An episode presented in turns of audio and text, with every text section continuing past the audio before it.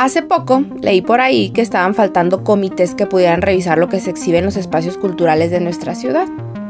No deseo crear una polémica ni hacer una crítica infértil y por respeto a la persona que lo escribió, no voy a decir más. Pero si viene a mí la pregunta, ¿cuántos espacios en esta ciudad tienen un comité dictaminador para la selección de la obra que se ha de exponer en los recintos? ¿Qué tal? Yo soy Marta Cecilia Soto, por si estaban con el pendiente.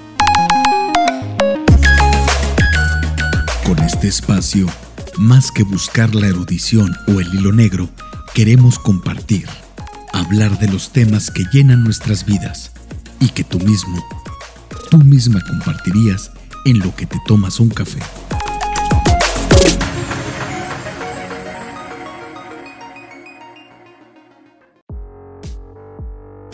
Más aún, ¿cuántos de esos comités, si es que existen, están conformados por personas con probada experiencia y objetividad? ¿Quiénes son actualmente los curadores del arte en Chihuahua? Y no me estoy refiriendo únicamente a las artes plásticas o visuales.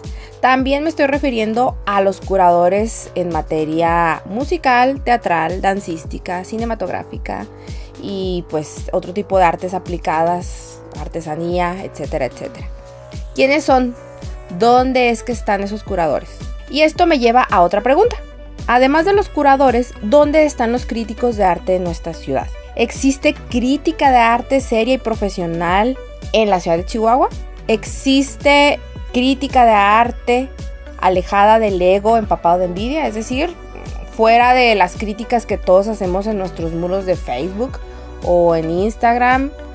¿Hay crítica de arte? ¿Hay quien de verdad esté consumiendo el arte para luego hacernos una reseña y decirnos qué tiene de bueno o qué tiene de malo o qué tiene de rescatable o cuál es el potencial de una obra presentada de la disciplina que sea?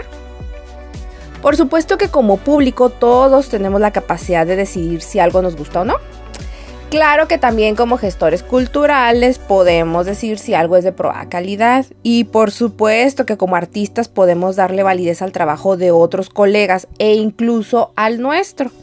Bueno, para los que son artistas. Pero, ¿qué hay más allá de esta aprobación visceral y emotiva? Y con visceral no me refiero a algo negativo, simple y sencillamente me refiero a cuando nosotros vemos algo y de pronto nos cae mal el, artista que lo está presentando y entonces, ¡bam!, la crítica de, obviamente negativa. ¿no? No es que esté mal sentir y emocionarse con el trabajo de nuestros amigos o colegas. No, no lo está porque somos seres humanos y porque sentimos y pues el sentimiento y la emoción son dos ingredientes fundamentales para crear arte. Pero vuelvo a preguntar, ¿dónde está la verdadera crítica? Esa que nos dice con toda seriedad que hicimos un buen trabajo, pero que podríamos mejorar si cambiáramos tal o cual cosa y que todos los creadores necesitamos o necesitan para los que son creadores. Yo ignoro si es una marca de estos tiempos de redes sociales y de democratización, entre comillas, de medios de expresión, porque ahorita todos somos cineastas, todos somos fotógrafos, todos somos periodistas, todos somos pintores, todos somos escritores, emprendedores, etcétera, etcétera. Todos queremos hacer de todo. Y entonces, quizá por temor a que también me critiquen a mí, evito cualquier comentario que pudiera sonar a crítica.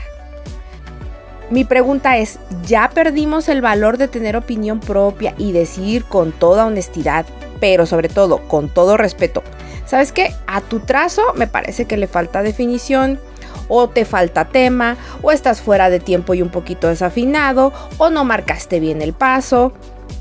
Pues sí, creo que ahora vivimos en los tiempos en los que todo es maravilloso, todo es bonito, todo, todo es divino y todo merece like. Porque al parecer, para que la vida sea más justa y todos quepamos y de verdad seamos inclusivos, incluyentes y tolerantes y justos y no nos señalen, pues todos podemos hacer danza.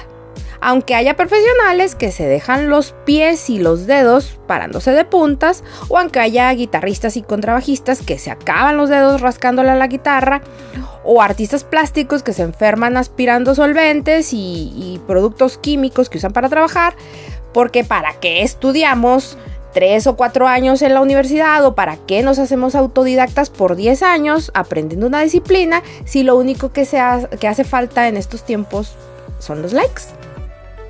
Y como el día de hoy no es mi intención responder a ninguna pregunta, sino poner en la mesa un plato de sana duda aderezado con preguntas que cada uno pueda responder en la intimidad de su soledad, los voy a dejar con la última. ¿Cuándo fue la última vez que fuiste crítico y honesto ante una expresión artística y dijiste, aunque fuera para tus adentros, esto, esto que estoy viendo esto que estoy escuchando no me gustó. Yo lo hice justo la semana pasada y en el próximo episodio les voy a platicar qué fue lo que vi por si estaban con el pendiente.